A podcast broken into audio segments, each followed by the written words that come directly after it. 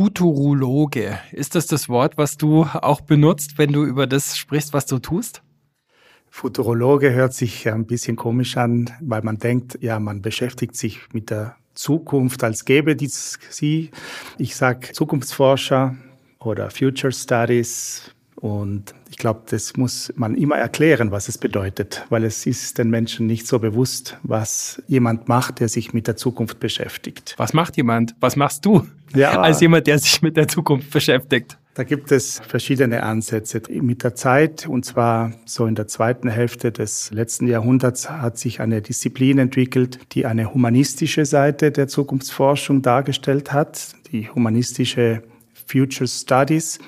Und da geht es weniger darum, die Zukunft so wie vorherzusehen, als zu sehen, wie denken Menschen überhaupt über die Zukunft. Kann man sich die Zukunft überhaupt vorstellen? Nicht nur im Sinne dessen, was in Zukunft passieren wird, sondern gibt es Bilder der Zukunft, die uns motivieren, die uns nach vorne treiben, die uns inspirieren. Und daraus entstehen dann Begriffe wie Utopien und Dystopien und mit dem beschäftige ich mich am meisten. Mit nicht der Vorhersage der Zukunft, sondern mit der Frage, wie sehen Menschen in die Zukunft, beziehungsweise was macht das mit den Menschen im Hier und Jetzt? Weil Zukunft ist ja immer ein mentaler Zustand, ein kognitiver Zustand. Und damit beeinflusst das auch unser Denken und unser Entscheiden und unsere Handlungen im Hier und Jetzt. Hallo zu Positiv führen, dem Podcast von und mit mir, Christian Thiele. Ihr wollt konstruktiver mit euch selbst umgehen, eure Belegschaft motivierender führen, positive Impulse in die Organisation geben und zwar mit Systemen, damit es auch dann klappt, wenn es mal turbulent ist, wenn es mal hoch hergeht. Dazu serviere ich euch hier einmal im Monat Tipps, Themen und tolle Typinnen und Typen. Und zwar immer mit Bezug zu positiver Führung, Positive Leadership und positiver Psychologie. Dieses Mal spreche ich mit Dr. Andreas Kraft. Andreas ist Management-Trainer und Berater. Er lehrt seit über 20 Jahren an der Universität St. Gallen in der Schweiz und hat als Zukunftsforscher mehrere Bücher zur Psychologie der Hoffnung geschrieben und herausgebracht. Wir kennen uns aus dem Vorstand des deutschsprachigen Verbands für positive Psychologie. Da bin ich vor kurzem hineingewählt worden und wir sind uns allein schon in dem Jahr dreimal auf Konferenzen begegnet, wo er als Zukunftsforscher gesprochen hat. Und nochmal zurück in die Geschichte, in deine Geschichte. Wie bist du Zukunftsforscher geworden? Wahrscheinlich wie vieles andere äh, Zufall. Ich war als Kind nicht so, dass ich gesagt habe, ich möchte mal Zukunftsforscher werden, habe schon so weitblickend in die Zukunft geschaut. Aber ich könnte mir vorstellen, dass Sachen auf einem zukommen. Also ich sage immer, es gibt mehrere Formen, Zukunft zu denken und eine davon ist einfach offen zu sein für das, was kommt. Und das war ich, als ich jemanden kennengelernt habe, der mich darauf angesprochen hat und wahrscheinlich bin ich auch jemand, der eher offen ist für die Zukunft und weniger jemand, der irgendwie in die Vergangenheit schaut. Also ich bin kein Nostalgiker, ich gucke nicht so stark zurück, sondern ich blicke persönlich schon immer eher nach vorne. Und das hat jetzt gut gepasst zu dem damaligen Angebot, dass ich eben bei Swiss Future, der Schweizerischen Gesellschaft für Zukunftsforschung, in den Vorstand gekommen bin das ist die Gesellschaft in der Schweiz schlechthin, die Menschen, die sich damit beschäftigen, mit Zukunftstrends, mit Zukunftsentwicklungen, wo die sich treffen können und sich austauschen können. Du lebst, du lehrst, wir treffen uns in der Schweiz, einem Land, was ich sehr, sehr mag, sehr, sehr schätze. Und du kommst ursprünglich aus einem anderen Land, was ich auch sehr schätze, aus Argentinien. Und die Schweiz ist ja für mich und vielleicht für viele andere auch so der Inbegriff von Stabilität, von Sicherheit, von einem Gleis in die Zukunft vielleicht. Und Argentinien ist alles andere. Da geht's auf und runter und vor und zurück und hin und her. Inwiefern hat das vielleicht auch so diese Spannung von unterschiedlichen Zukünften, mit denen du in deinem Leben so zu tun hast, dich auch geprägt? Es hat mich sicherlich sehr geprägt, weil ich äh, auch hier in der Schweiz immer wieder feststelle, dass ich gewisse Sachen einfach anders betrachte und dann auch überrascht bin, wenn Menschen das gar nicht so nachvollziehen können. Und vor allem dann, wenn ich eine Perspektive einnehmen kann, um zu verstehen, was in der Schweiz, aber nicht nur in der Schweiz, sicherlich auch in Mitteleuropa, auch in Deutschland, Österreich, was Menschen jetzt in dieser Zeit, jetzt reden wir von den letzten zwei, drei, vier Jahren, seit spätestens der Pandemiezeit, wie sie diese Situation, diese Phänomene wahrnehmen und wie sie dadurch in die Zukunft schauen. Und man könnte natürlich sagen oder man müsste sich vorstellen, ein Land, wo so reich und viel Wohlstand ist und auch in Europa Stabilität, müssten die Menschen ja grundsätzlich hoffnungsvoll in die Zukunft schauen. Und während wiederum in anderen Ländern, wo so viel Krisen geschehen und auch so instabil ist, dass es dort eher wenig Hoffnung gibt. Und interessanterweise ist es teilweise umgekehrt. Also es gibt viele Faktoren dafür, aber ein Faktor ist, Hoffnung hat immer irgendwie mit Unsicherheit zu tun. Also erst wenn Unsicherheit besteht oder wenn ich nicht davon ausgehe, dass etwas so wird, wie ich es mir wünsche, wenn ich davon ausgehe, dass viele Hindernisse oder Probleme auftauchen werden und äh, Rückschläge und man alles andere als sagen kann, etwas ist wirklich sicher, dann kommt überhaupt Hoffnung ins Spiel. Das heißt, in der Schweiz oder besonders in der Schweiz, wo eben so viel Planbares war und sicher und abgesichert, hat man eigentlich Hoffnung gar nicht gebraucht als Konzept oder als Phänomen, wobei jeder Mensch hat es in sich. Aber ich will nur sagen, so als Kultur, weil eben alles so vorhersehbar war, vorhersagbar war, während in Ländern wie Südamerika oder in Argentinien besonders, hat man gelernt, mit dieser Unsicherheit, mit dieser Bedrohung, mit diesen Unwegsamkeiten zu leben. Und dort spielt natürlich die Hoffnung eine ganz besondere Rolle, weil eben man nicht davon ausgehen kann, dass alles glatt läuft, sondern ganz im Gegenteil, man beginnt eine Aufgabe oder man nimmt sich etwas vor und ja, man weiß überhaupt nicht, ob das gelingt. Und dort ist Hoffnung praktisch, gehört es zum Leben, weil man eben trotzdem etwas tun muss und nicht praktisch stehen bleiben muss.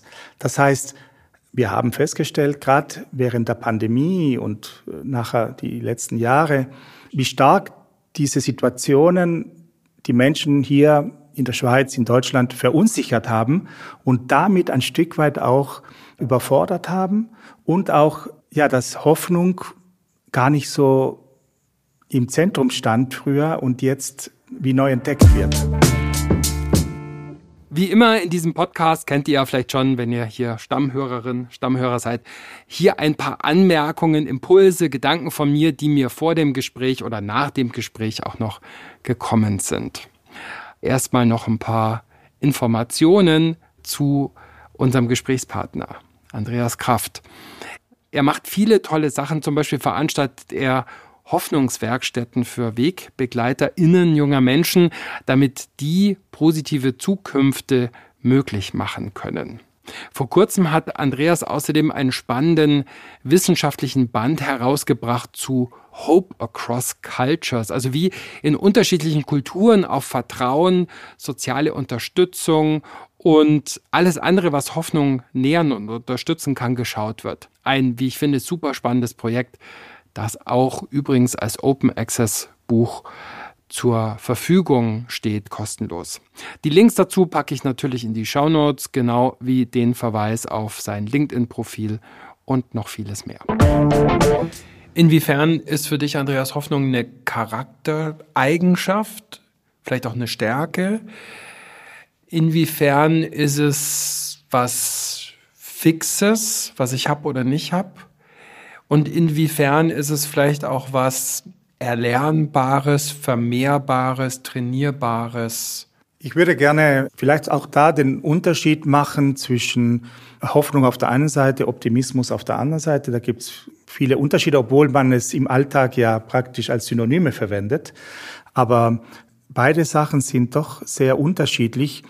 Ich würde sagen, denken wir mal an das Gegenteil von Hoffnung das ist ja Hoffnungslosigkeit und Angst. Und Phänomene, die uns Angst machen oder das Gefühl der Angst oder auch die Grundhaltung der Ängstlichkeit ist in uns angeboren. Und der Pendant, der positive Pendant davon ist eben die Hoffnung. Die ist in uns angeboren und zwar in jedem Menschen. Ich meine, ohne Hoffnung könnte der Mensch nicht leben, könnte man behaupten. Das heißt, dass jeder Mensch die Fähigkeit hat zu hoffen. Und dann sieht man, dass Hoffnung sich eben im Alltag wiederum auf ganz konkrete Dinge bezieht. Also ich hoffe, dass es morgen ein schönes Wetter geben wird, weil ich eine Party geplant habe oder ich hoffe, einen neuen Job zu bekommen. Das heißt, es ist eine Grundfähigkeit des Menschen und gleichzeitig extrem situativ. Also ich bin hoffnungsvoll, dass morgen das Wetter gut ist oder dass wir auch schöne Party haben und gleichzeitig kann ich nicht wirklich hoffnungsvoll meine Chancen wahrnehmen, die ich bei einem neuen Job habe oder eben. Und das würde eigentlich nicht so stark zu dem Thema Charakterstärke oder zum Thema Disposition gehören oder Persönlichkeitseigenschaft gehören, sondern es ist viel situativer. Und gleichzeitig ist es schon so, dass es Menschen gibt, die von der Natur aus ein bisschen positiver in die Zukunft schauen und andere, die vielleicht eher weniger positiv in die Zukunft schauen. Aber dann vermischt sich dann wiederum das Thema Hoffnung mit dem Thema Optimismus. Das heißt, ich würde sagen, während Optimismus ganz klar eher eine Disposition ist, eine Charaktereigenschaft, eine Stärke ist, die jemand haben kann und andere eben nicht, weil sie eher viel mehr negativ oder pessimistisch in die Zukunft schauen, ist Hoffnung nicht so eindeutig, dass die einen mehr und die anderen weniger haben, sondern es ist viel situativer.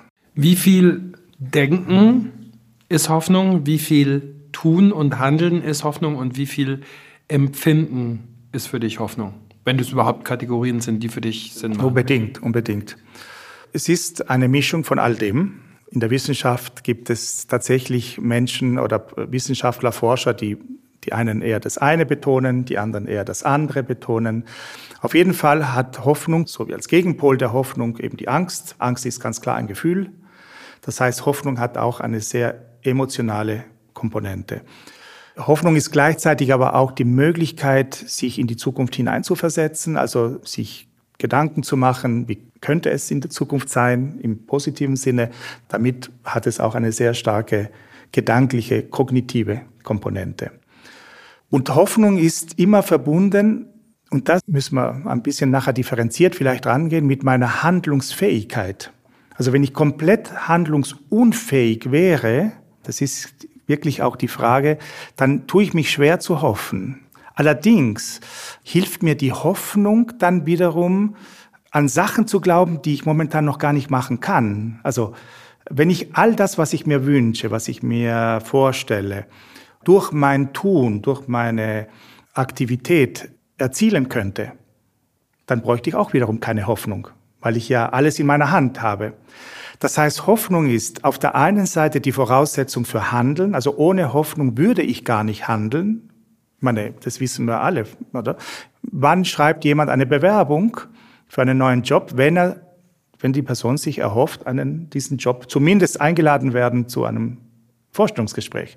Würde man überhaupt keine Hoffnung hegen, dass man eben zu einem Vorstellungsgespräch eingeladen wird, dann würde man nicht einmal eine Bewerbung schreiben. Das heißt, Hoffnung ist die Voraussetzung für Handeln und gleichzeitig ist Hoffnung mit den Grenzen, mit der Begrenzung unserer Handlungsfähigkeit verbunden. Also es ist ein sehr komplexes Phänomen, hat mit Emotionen zu tun, hat mit Gedanken zu tun, mit meiner Fähigkeit, sich etwas anderes vorzustellen, als was gerade ist. Imagination, äh, Vorstellungsvermögen und es hat mit Handlung zu tun und mit den Grenzen der eigenen Handlung. Und es kommt noch eine vierte Komponente dazu. Und zwar mit der Frage, ob ich an etwas glaube, was über mich hinausgeht. Das können soziale Beziehungen sein, Menschen um mich herum, die meine Hoffnung stärken oder die mich hoffnungsvoll stimmen oder die mir Hoffnung vermitteln in dem Moment, wo ich vielleicht gerade nicht auf etwas hoffen kann. Oder auch eine weiterführende, wie auch immer geartete, individuell zu definierende, transzendente Kraft. Das könnte Religion. Religion, aber es könnte auch einfach Glück sein, also der Glaube ans Glück, an den Zufall, an den positiven Zufall, der Glaube an das Universum, an das Gute, an die Güte der Welt und so weiter und so fort. Weshalb sich überhaupt mit Hoffnung befassen? Die positive Psychologie, also die Wissenschaft vom gelingenden Leben oder vom gelingenderen Leben, weiß schon einiges über die Hoffnung. Und Hoffnung sind ja eigentlich so drei Dinge vor allem. Zum einen ist es so der Wunsch nach einer guten oder nach einer besseren Zukunft.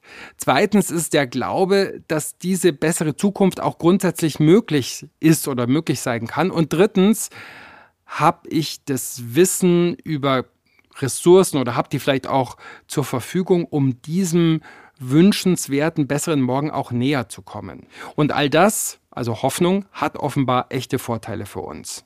Studien legen nämlich nahe, dass hoffnungsvolle Menschen weniger chronische Schmerzen haben, sich als allgemein körperlich fitter erleben, dass sie zufriedener sind mit ihrer Arbeit, dass sie auch sowohl nach Eigeneinschätzung als auch nach Sicht von Kolleginnen, Führungskräften besser performen im Job und vor allem bei Kindern und Jugendlichen hat man nachweisen können, dass mehr Hoffnung mit besserer Leistung einhergeht. Bei Studierenden ist der Zusammenhang noch nicht so eindeutig nachgewiesen. Einiges an Studien packe ich euch natürlich auch in die Shownotes. Welchen Platz hat für dich die positive Psychologie in der Hoffnung und die Hoffnung in der positiven Psychologie? Auf allen Ebenen. Auf der einen Seite ist im Gegensatz zur klassischen Psychologie, die sehr stark von der Vergangenheit kommt und dann wiederum eben die negativen Ereignisse und negativen Erfahrungen, Traumata, Traumata Verletzungen, Schuldgefühle, Schuldscham. Mhm. Also die klassische Psychologie kommt von der Vergangenheit und eben von diesen negativen Erlebnissen und geht davon aus, dass unsere Vergangenheit, diese traumatischen, unguten Erfahrungen, unser ganzes Leben bestimmen oder zumindest stark beeinflussen. Die positive Psychologie ist eine Psychologie, die eigentlich weniger von der Vergangenheit kommt, obwohl sie das auch natürlich anerkennt, sondern sie sagt, es ist nicht die Vergangenheit, die uns pusht, sondern es ist mehr die Zukunft, die uns zieht. Also unsere Wünsche, unsere Vorstellungen, unsere Sehnsüchte und im positiven Sinne wiederum. Und damit sind wir mittendrin im Thema der Hoffnung. Also was wünschen wir uns für die Zukunft? Was für positive Entwicklungen erwarten wir? Und das heißt, auf der einen Seite ist die positive Psychologie die Psychologie der Hoffnung schlechthin. Auf der anderen Seite ist Hoffnung ein Aspekt, der dazu dient, dass wir ein gutes Leben führen können. Sei es im Sinne von uns engagieren für Dinge, die uns wichtig sind, die uns Sinn vermitteln und gleichzeitig eben diese Hoffnung hat eine Komponente, die mit der Zukunft zusammenhängt, aber auch eine Komponente, die mit der Gegenwart zusammenhängt, weil wir wissen, dass ein Großteil unserer Gedanken und unserer Gefühle nicht mit der Gegenwart und mit der Vergangenheit zu tun haben, sondern eben mit der Zukunft. Das heißt, wenn ich sorgenvoll in die Zukunft schaue, wenn ich mir immer wieder Gedanken mache über alles, was schlecht laufen kann, dann wird das mein Wohlbefinden im Hier und Jetzt auch bestimmen oder beeinflussen. Und zu einem großen Teil sogar. Während eben, wenn ich Hoffnung im Sinne von einer Öffnung von neuen Möglichkeiten, von neuen Perspektiven, eben eine Erweiterung des Horizontes, eine Anerkennung dessen, dass ich persönlich und die Welt uns verändern können zum Guten, das gibt nicht nur Perspektiven für die Zukunft, sondern das stimmt mich im Hier und Jetzt wiederum auch viel besser, positiver und damit führt es dazu, dass Menschen damit zufriedener sind, glücklicher, ihr Wohlbefinden stärker ausgeprägt ist. Zu all dem gibt es ja auch Zahlen, Daten, Fakten, Fragebögen, Experimente, die validiert sind. Das ist ja ein wichtiger Teil, diese harte scientistische Herangehensweise an, an Forschung ist ja, ein, ist ja ein wichtiger Teil der, der positiven Psychologie und auch der Hoffnungsforschung. Wie stehst du dazu? Zum Messen, zum Erheben, zum mit irgendwelchen Zahlen vergleichen und belegen? Es gibt auch da die zwei verschiedenen Schulen, auch zumindest in der, in der Zukunftsforschung, in der eher sozialwissenschaftlich orientierten Forschung, zu der auch die Hoffnung gehört. Da geht es uns weniger darum, eben Prognosen zu machen, wie wird die Zukunft aussehen, sondern vielmehr die Menschen zu fragen, wie sie die Zukunft wahrnehmen. Also im Sinne von, was sie davon halten, wie die Zukunft sein wird, in ihren Augen, also im Sinne von, was glauben wir, wird in Zukunft passieren und was wünschen wir uns für die Zukunft oder welche Möglichkeiten gibt es denn? Und das machen wir in der Psychologie eben auch durch die Erhebung von Daten, die durch Befragungen erhoben werden, stattfinden. Und für uns ist es einfach wichtig, dass wir viele Menschen erreichen können, damit wir zeigen können, dass es Zusammenhänge gibt zum Beispiel. Oder? Ich kann ja herausfinden, gibt es denn überhaupt einen Zusammenhang zwischen wie die Menschen in die Zukunft schauen und welche Entscheidungen sie in dem Hier und Jetzt treffen? Oder eben, was ich vorher sagte, äh, gibt es einen Zusammenhang zwischen wie die Menschen, welche Erwartungen sie an die Zukunft haben und wie sie sich heute im Hier und Jetzt fühlen? Und diese Zusammenhänge, also auf der einen Seite kann ich das jetzt mal einfach so behaupten, dass das so ist, wie ich es vorher gesagt habe. Aber wenn man das wirklich äh, wissenschaftlich oder akademisch, auch forschungsorientiert belegen möchte, ist es gut, wenn wir mit Daten arbeiten. Nicht, äh, weil man damit etwas äh, Objektives darstellen möchte, sondern weil man das, was die Menschen im Kopf haben, aber oftmals gar nicht so reflektieren oder sich nicht wirklich äh, damit beschäftigen, dass man das mal einfach erhebt und einfach offenlegt und guckt, okay, was heißt das konkret? Und diese Daten helfen uns einfach ein Stimmungsbild und ja, Zusammenhänge zu erkennen, die uns dann helfen, den Menschen zu sagen, was könnte man jetzt tun, wenn man mal hoffnungslos ist oder in welche Richtung könnte man sich weiterentwickeln? Wie ist denn die Soziodemografie der Hoffnung? Sind alte Menschen hoffnungsvoller als junge? Sind Frauen hoffnungsvoller mhm. als Männer? Sind Menschen auf dem Land hoffnungsvoller als Menschen in der Stadt? Sind Menschen mit Universitätsabschluss hoffnungsvoller als Arbeitende? Mhm. Oder was ja. auch immer du da so uns geben kannst an eine Einordnung. Also wir führen ja jedes Jahr eine Umfrage durch und die heißt Hoffnungsbarometer und befragen jedes Jahr bis zu 10.000 Menschen, nicht nur in der Schweiz, sondern in 14 anderen Ländern von Südafrika, Australien über Indien, Italien, Tschechien, Polen bis hin zu Spanien, Portugal und Kolumbien. Also wir haben eine sehr gute Datenbasis und schon seit mehr als zehn Jahren und erkennen, dass es doch einige, es gibt nicht so viele demografische Faktoren, die extrem ins Gewicht fallen, sondern es ist erstens der Familienstand. Also Menschen, die eine stabile Partnerschaft haben, die in der Regel verheiratet sind oder auch eine stabile Partnerschaft haben, sehen statistisch signifikant positiver in die Zukunft oder haben eine stärkere Hoffnung als Menschen, die alleinstehend sind. Interessant ist, dass Menschen, die verwitwet sind, genauso hohe Werte haben wie Menschen, die verheiratet waren. Aber aus einem anderen Grund wahrscheinlich.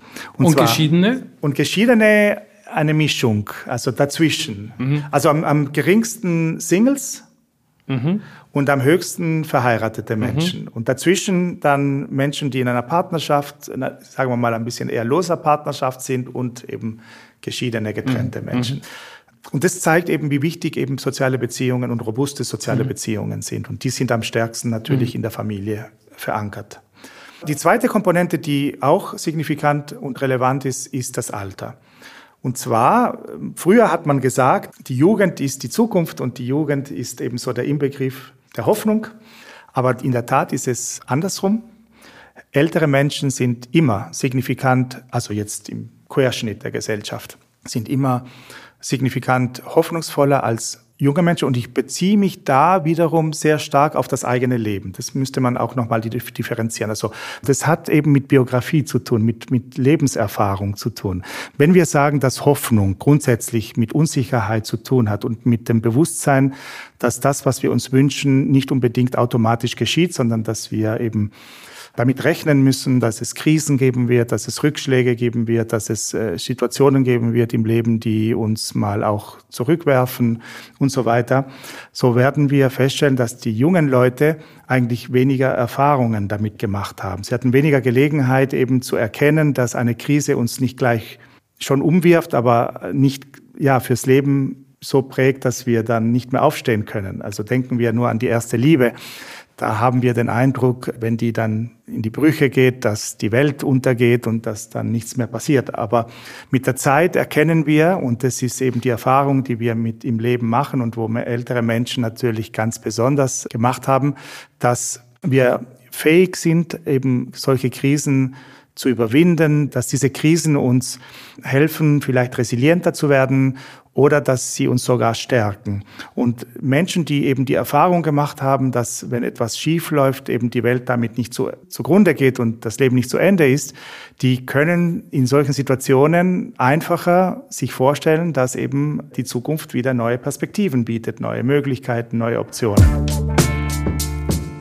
Ja, wie geht's dir denn mit der Hoffnung? Wo findest du Hoffnung? Was nährt deine Hoffnung gerade auch in Zeiten, die turbulent sind, die wenig vorhersehbar sind? Und wie vermittelst du, wie förderst du Hoffnung vielleicht auch bei den Mitarbeitenden oder den Menschen, für die du in Verantwortung stehst, mit denen du zu tun hast? Was hilft dir auch dabei und was ist für dich überhaupt Hoffnung? Wenn du Lust hast, dann schreib mir gern dazu was auf Social Media oder eine Mail. Die Koordinaten findest du ja auch in den Show Notes zu dieser Folge. Lass uns mal schwenken auf die Führungs- und die Unternehmensebene. Mhm. Inwiefern lehrst, coacht, trainierst du überhaupt zu Hoffnung im Führungs-, im Unternehmens-, im Organisationskontext? Mit welchen Fragestellungen ja. kommt man da auf dich zu?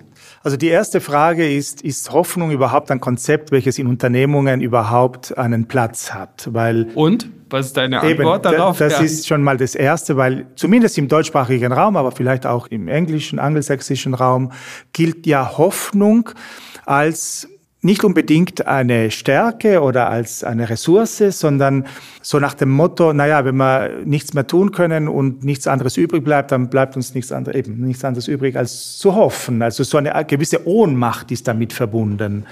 Und ich meine, das hat wahrscheinlich schon auch sehr stark mit unserer deutschsprachigen Kultur zu tun. Wir müssen alles unter Kontrolle haben. Wir müssen alles selber bestimmen. Wir müssen alles organisieren, planen und so weiter und so fort. Strategien entwickeln. Wenn man Hoffnung so versteht, dass es eben so wie die Ultima Ratio ist und wenn nichts anderes übrig bleibt, dann bleibt uns eben nichts anderes übrig als zu hoffen, dann sehe ich in der Form keine große Verwendung des Begriffes und des Phänomens in Unternehmungen. Wenn man sich aber bewusst wird, dass Hoffnung etwas ganz anderes ist oder tiefgreifenderes ist und eben weder wishful thinking darstellt, noch Träumerei, noch eben Ohnmacht, sondern dass Hoffnung eigentlich die Voraussetzung ist für Engagement und Handeln und äh, sich einbringen, dann ist es die Voraussetzung dafür, dass wir überhaupt unternehmerisch tätig sind. Also kein Unternehmer, sage ich jetzt mal, würde eine neue Firma gründen, würde etwas unternehmen, würde etwas in Angriff nehmen, wenn nicht die Hoffnung bestünde, dass man doch erfolgreich wird. Aber Niemand gibt uns die Garantie, dass etwas erfolgreich wird. Da ist ja freies Unternehmertum in unserer Marktwirtschaft genau so definiert, dass wir Risiken eingehen. Und vor dem Hintergrund dieser Unsicherheit ist, wenn, auch wenn wir es uns nicht zugeben oder wenn wir das nicht wahrnehmen, äh, Hoffnung letztendlich die Voraussetzung für unternehmerisches Handeln. Nach deiner Erfahrung, vielleicht auch nach deiner Empirie, das, was für Länder, für Gesellschaften gilt, gilt es auch für Unternehmen. Dort, wo die Erfahrung schon mal da war oder die Erfahrung da ist, Schwierigkeiten überwunden zu haben, ist Hoffnung größer als da, wo eh immer alles flutscht. Zumindest der Wert der Hoffnung. Also ich meine, die letzten drei Jahre, jetzt vom Jahr 2020, Pandemiejahr 2021, 2021, waren für uns äh, sowohl in der positiven Psychologie als auch in der Zukunftsforschung eigentlich die besten Jahre unserer Forschungskarriere. Einfach weil wir Sachen untersuchen konnten, die man sonst nie untersuchen konnte in der Vergangenheit, weil es eben alles so glatt ging und so einfach war.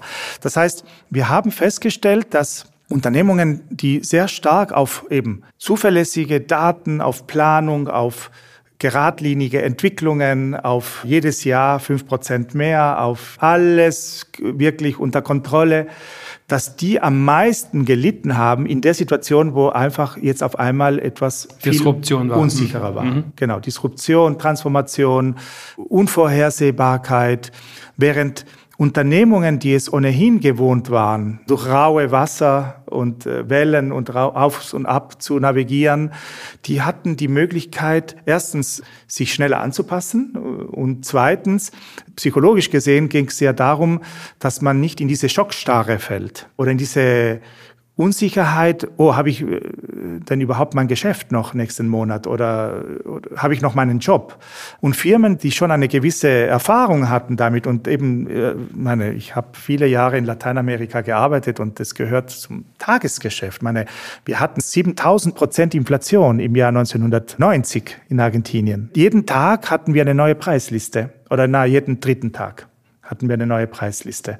Wir wussten nicht, wo wir die, die, das Material herkriegen. Wir mussten Firmen in, aus, in Uruguay gründen. Man lernt eben mit diesen Unsicherheiten umzugehen und psychologisch gesehen gibt es eine gewisse Plastizität, wie wir so schön sagen. Also wir halten eben nicht an den alten Mustern fest, sondern wissen, dass es eben neue, ja, einfach neue Möglichkeiten geben muss. Wir müssen diese, auch wenn wir sie nicht sehen, müssen wir uns diese neue Möglichkeiten erarbeiten. Wir müssen sie kreieren. Wir müssen neue Wege gehen. Und das ist das, was viele Firmen, die dann erfolgreich waren, in der Schweiz auch getan haben oder in Deutschland. Und ehrlich gesagt, die Brauerei, die jetzt plötzlich Desinfektionsmittel macht, die Trachtenschneiderei, die plötzlich Masken schneidert, mhm wenn man sich Familienunternehmen anschaut, die vielleicht in dritter oder vierter Generation sind, die kennen das ja, weil die immer wieder in Kriegen, in Krisensituationen da zurückgreifen können auf solche Erfahrungen, wo sie solche dramatischen Disruptionen vielleicht auch gemacht haben. Ja, genau. Also natürlich sind KMUs besonders, also äh,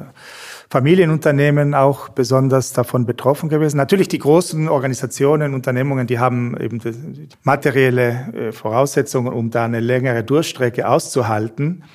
Aber die Angst, die dort durch die Reihen gegangen ist bei diesen Großunternehmungen, war frappant zu sehen mit, mit Existenzängsten, wirklich Existenzängste.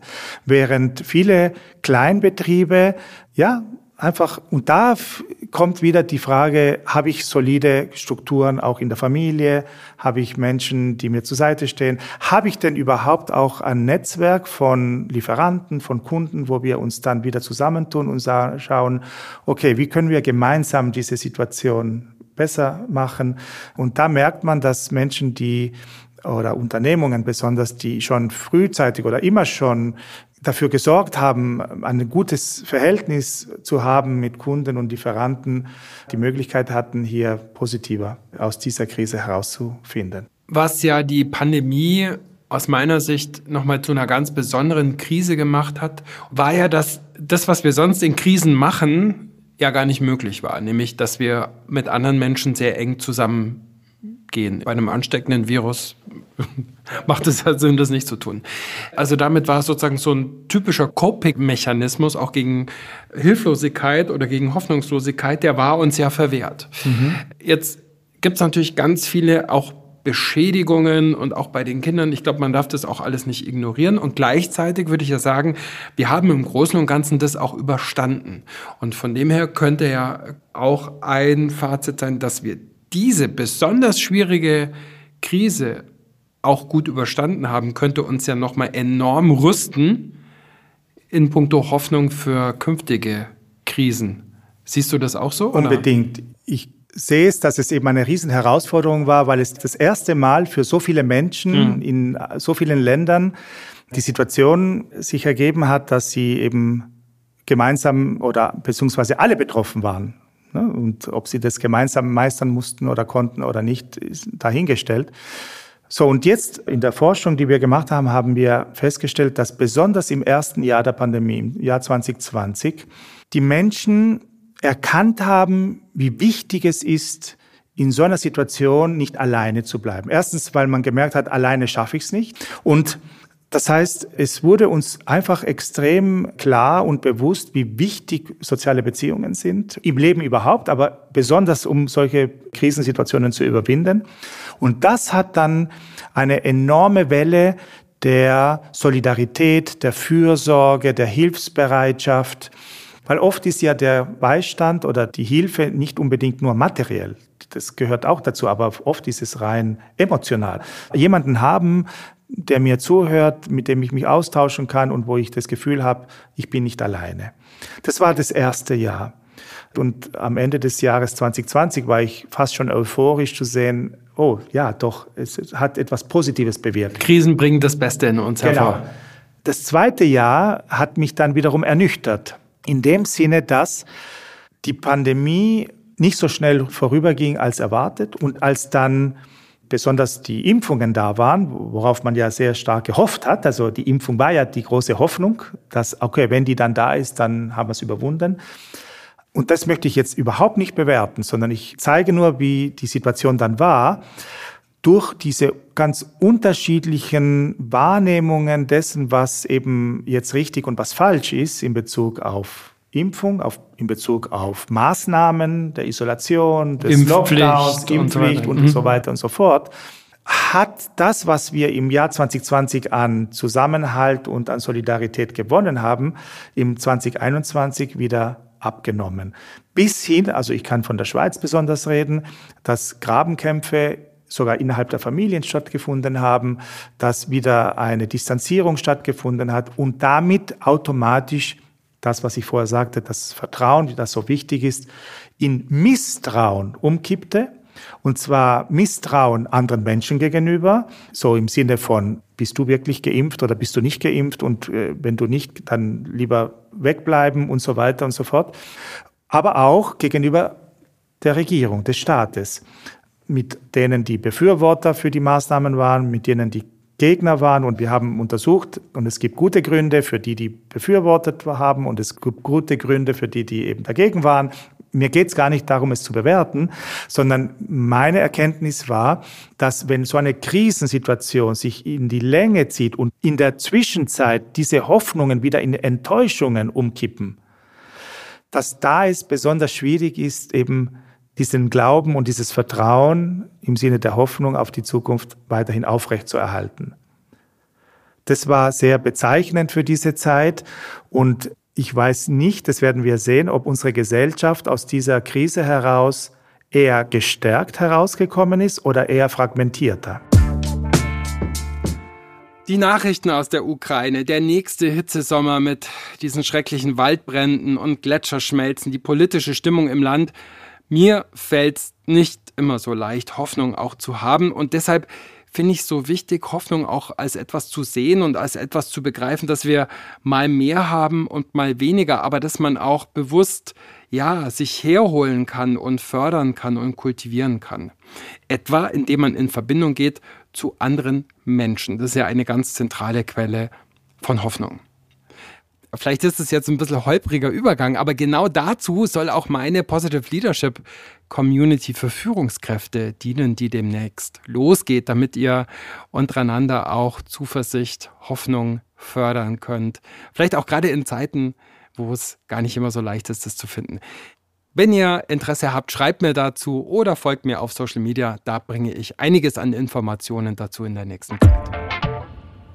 Ist Hoffnung ein Führungsjob aus deiner Sicht? Ist Hoffnung vermitteln eine Aufgabe von guter, positiver Führung nach deinem Dafürhalten? Ich denke, wir müssen zuerst einmal, haben es ja noch nicht gemacht, definieren, was überhaupt Hoffnung ist.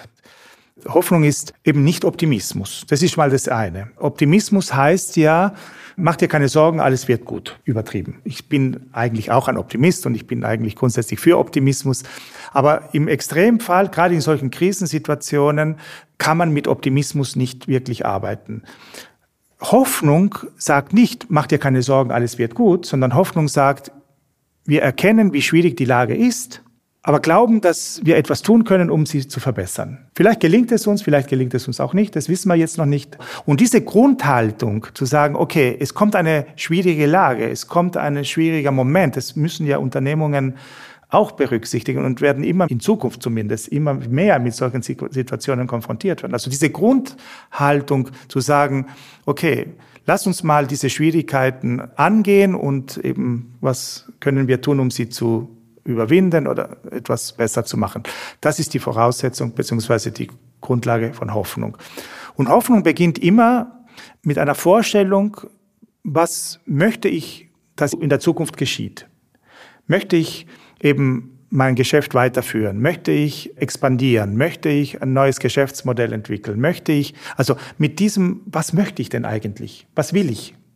Und dann braucht es, und das ist das, was wir den Mitarbeitern ja dann bei jeder Strategie, bei jeder Veränderung, bei jedem neuen Überlegung oder Projekt vermitteln müssen, dass sie daran glauben, dass obwohl es schwierig sein wird, dass es vielleicht auch Rückschläge geben wird, dass sie trotzdem daran glauben, dass wenn wir uns einsetzen dafür, dass wir es schaffen werden. Vielleicht. Niemand gibt eine Garantie.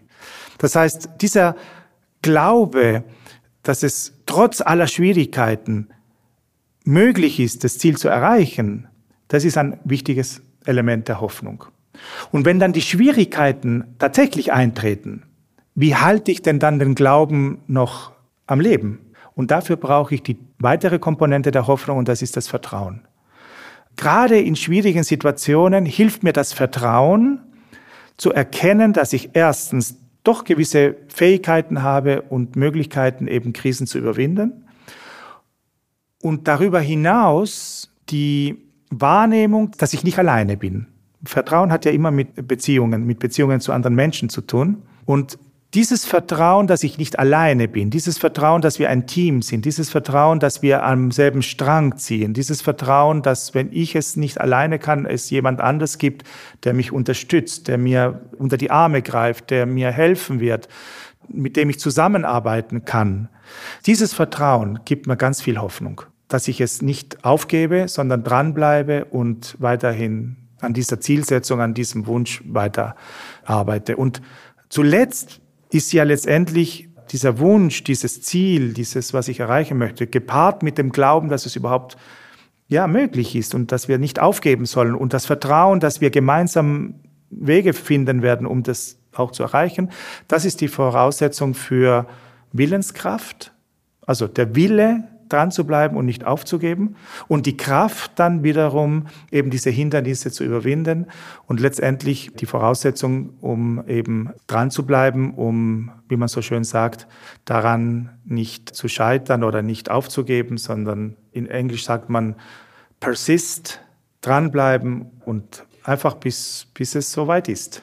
Wenn ich jetzt als CEO, als Inhaber, als Führungskraft zu dir komme und sag, Herr Dr. Kraft, bei mir sind die Leute jetzt einfach runter nach drei Jahren, hier Lieferketten, da Einschränkungen, da Inflation und so weiter und so fort. Bei uns ist so viel Hoffnungslosigkeit, so wenig Zuversicht und bei mir auch. Helfen Sie mir. Was kann ich machen? Wie kann ich Hoffnung finden für mich und für meine Leute? Wir haben vor drei Jahren, also noch vor der Pandemie, ein Programm entwickelt, das heißt Positive Futures, die Hoffnungswerkstatt, die wir dafür entwickelt haben, um den Menschen grundsätzlich, und damals war es ja noch keine Krise, sondern wir wussten, okay, es gibt Menschen, die das brauchen, um den Menschen wieder positive Perspektiven zu vermitteln. Und wir haben gesagt, wir müssen mit ganz einfachen Dingen beginnen, und zwar mit einem Wechsel, mit einer Veränderung der Wahrnehmung zuerst einmal. Diese Veränderung der Wahrnehmung, das haben wir gesehen, war das wichtigste Coping-Moment während der Pandemie. Und zwar, man nennt das in der Psychologie das Positive Reframing. Da geht es darum, dass wir den Menschen wieder zeigen, dass sie eine bestimmte Situation auch aus einem anderen Blickwinkel betrachten können und dass sie auch sich nicht nur auf das Negative konzentrieren, unser Negativitätsbias, also unsere Neigung dazu, uns immer auf das Negative zu fokussieren und das besonders hervorzuheben, das führt dazu, dass wir oftmals das, was eben doch noch gut ist, was funktioniert, was wir an Möglichkeiten haben oder einfach aus äh, ja, Ressourcen, Fähigkeiten, dass wir das außer Acht lassen. Und das Erste, was ich dann die Menschen ermutige, ist, dass wir uns wieder überlegen, okay, was läuft denn gut? Was haben wir daraus gelernt? Was ist, was haben wir denn für Fähigkeiten, für Ressourcen, für Stärken, für, na, und dann kommen immer gute Dinge. Es kommt, ja, wir, wir haben sehr engagierte Mitarbeiter und wir haben auch sehr gut ausgebildete Mitarbeiter und die Mitarbeiter, die, die identifizieren sich grundsätzlich mit dem Unternehmen oder sie fühlen sich auch wohl hier oder haben sich wohl gefühlt. Und daran kann man dann zuerst einmal, ja, wieder so ein gewisses, ich sag, Selbstvertrauen wieder zurückgewinnen dass man sich auf die Stärken konzentriert. Und dann ist der nächste Schritt, wie schaffen wir es wieder, eine gemeinsame Ausrichtung zu finden, als Team, als Einheit, als Unternehmung, um gewisse Energien, die da sind, die sich in negativen Energien verwandelt haben, die dann aber auch positiv genutzt werden können, um diese Energien wieder freizusetzen, um eben etwas Neues zu kreieren. Und dann sich äh, zuerst einmal weg von der Krise, vielleicht müssen wir auch das Wort Krise definieren. Krise heißt ja Wendepunkt vom Griechischen her. Also Wendepunkt im Sinne von, es kann gut gehen oder es kann schlecht gehen. Eine Krise ist ja noch keine Katastrophe. Aber eine Krise heißt, ich muss mich entscheiden, möchte ich in die eine Richtung oder in die andere Richtung gehen. Und wenn ich sage, ich möchte in die positive Richtung gehen, ich möchte, und ein Mensch, der eine persönliche Krankheit hat, ist ja in derselben Situation. Kämpfen wir? Wollen wir kämpfen oder wollen wir nicht kämpfen? Wollen wir uns etwas vorstellen, wie wir, wie wir in Zukunft weiter leben wollen? Wie unser Unternehmen in drei Jahren, in fünf Jahren, in zehn Jahren aussehen soll? Ja, dann arbeiten wir dran. Dann entwickeln wir ein gemeinsames Bild. Vielleicht sind es verschiedene Bilder. Es gibt verschiedene Möglichkeiten. Und wenn wir dieses Bild haben oder diese verschiedenen Möglichkeiten haben, dann dürfen wir jetzt nicht sagen, ja, das ist ja nicht möglich. Das kriegen wir ja nicht hin. Weil wenn wir nicht daran glauben, dann werden wir es auch nie versuchen. Und wenn wir aber sagen, okay, das ist das, was wir uns wünschen, das ist das, was wir anstreben, glauben wir daran, dass wir es vielleicht, niemand gibt uns eine Garantie, aber vielleicht erreichen können, wenn wir uns dafür einsetzen? Glauben wir daran, alle miteinander? Wenn ja, was müssen wir dafür tun? Und dann geht's los. Das sind so äh, Grundmechanismen, die wir brauchen, um Sachen wieder in Gang zu setzen. Andreas, was denkst du, wie viele Jahre Lebenszeit hast du noch? Ja, ich denke so um die 40. Was wird im Jahr, jetzt muss ich kurz rechnen, 2063 nach deinem Dafürhalten besser sein als heute? Was gibt dir Hoffnung für diese Zukunft? Also was mir sehr viel Hoffnung gibt, ist zu sehen, dass der heutige Zeitgeist auf der einen Seite sehr depressiv ist und sehr viel Dystopien und, und, und Horrorszenarien vorhanden sind. Auf der anderen Seite, dass die Menschen die Sehnsucht haben, dass die Welt sich weiterentwickelt, positiv weiterentwickelt und dass es doch immer mehr Initiativen gibt, dass es immer mehr so wie Pilze, die aus der Erde wachsen, Unternehmungen, aber auch Initiativen gibt, die versuchen, Sachen anders zu tun.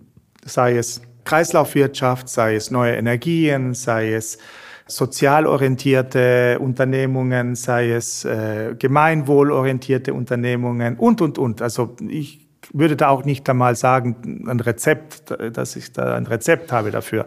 Aber es gibt überall so viele kleine Entwicklungen und Initiativen, die jetzt nur noch eben wachsen müssen und sich weiterentwickeln müssen und sich vielleicht sogar verbinden müssen, dass ich denke, die Kraft ist da, die Energie ist da und der Wunsch ist da. Und so wie wir im 18. Jahrhundert unsere Vorfahren den Wunsch hatten, frei zu werden, sei es äh, von der damaligen Kirche oder von den Adelsstrukturen. Politische, bürgerliche politische Freiheit. Freiheit, mhm. genau, oder auch äh, Wissenschaft und Künste. Und das war die Sehnsucht im 18. Jahrhundert. Und die haben dafür gekämpft, dass das dann Realität wurde und es dann geschafft haben. So sind wir jetzt im 21. Jahrhundert vor der großen Herausforderung, dass wir eben nachhaltiger im Frieden leben wollen und es wird niemand das aufhalten können. Und je mehr Menschen sich davon anstecken lassen und nicht in diese eben Hoffnungslosigkeit verfallen, sondern sagen, okay, wir wissen, wie schwierig es ist, das aufzubauen, diese neue Situation, neue Welt, würde ich fast sagen. Es bleibt ja keine Alternative. Es muss, wenn nicht wir, dann wer? Also Geht gar nicht anders. Je mehr so denken und sich engagieren und sich einbringen und gemeinsam etwas unternehmen, desto eher werden wir und schneller werden wir das auch erreichen. Aber wir wissen, dass es kein Prozess ist, der von heute auf morgen geschieht und auch die Ergebnisse werden auch nicht unmittelbar vielleicht, vielleicht sehe ich sie gar nicht mehr, aber ich hoffe schon, aber zumindest für meine Kinder und für meine Kindeskinder. Ich denke, Menschen, die den Ersten und Zweiten Weltkrieg erlebt haben, die hätten sich nie erträumt, zu sehen, wie ihre Enkelkinder in so einem Wohlstand leben und durch die Welt reisen und in Frieden, in Europa zumindest, zusammenleben können. Das war ja unvorstellbar damals. Und es war nur 60 Jahre, sage ich mal, plus minus Unterschied. Das heißt, ich bin sehr zuversichtlich, dass das, was die Energie, die jetzt brodelt, bei aller negativen Meldungen genau diese positive Energie der Wünsche und der Sehnsüchte der Menschen uns dazu veranlassen werden, das auch Realität werden zu lassen. Wir sind mal wieder fast am Ende. Was hast du aus dieser Folge mitgenommen für dich, für dein Verhältnis zur Hoffnung? Fragen, Rückmeldungen, Kommentare an mich, wie immer. Ich hoffe, dass welche kommen, äh, an kontakt.positiv-führen.com oder auf Social Media. Wenn euch der Podcast gefällt, sagt's weiter, abonniert ihn, bewertet ihn, teilt ihn. Und ja, danke dir, lieber Andreas Kraft, für das Gespräch. Danke, liebes Ikone-Team, für die tolle Hilfe und Unterstützung und danke euch, liebe Zuhörenden, fürs Dabeisein. Das war's mal wieder mit Positiv führen. Alles Gute euch im Job und im Leben. Ciao, Servus, bye bye. Aber jetzt hört euch gerne noch die letzten drei Fragen an Andreas an. StammhörerInnen unter euch kennen sie ja schon, aber die Antworten sind jedes Mal neu. Ich möchte dir drei letzte Fragen stellen, Andreas.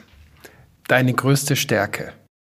Ich glaube, eine große Stärke ist meine innere Ruhe und Gelassenheit, die ich bekomme, weil ich mich getragen fühle von einer höheren Macht. Wie auch immer wir die nennen. Ist egal. Dein größter Erfolg? Zweierlei. Auf der einen Seite sehen, wie unsere Kinder wachsen und trotz allem was sie erleben, ihren Weg gefunden haben und nach vorne schauen und das zu tun, was mir am Herzen liegt und das so zu tun, dass es anderen Menschen hilft und auch eine Qualität hat, die ich für gut halte. Worauf hoffst du, dass man sich in der Zukunft an dich erinnern möge und wird? Ja, dass ich die Herzen von Menschen berührt habe, ihnen neue Perspektiven, neue Horizonte eröffnet habe und ihnen die Möglichkeit gegeben habe, sich persönlich weiterzuentwickeln und nicht stehen zu bleiben oder sogar Rückschritte zu machen. Vielen Dank.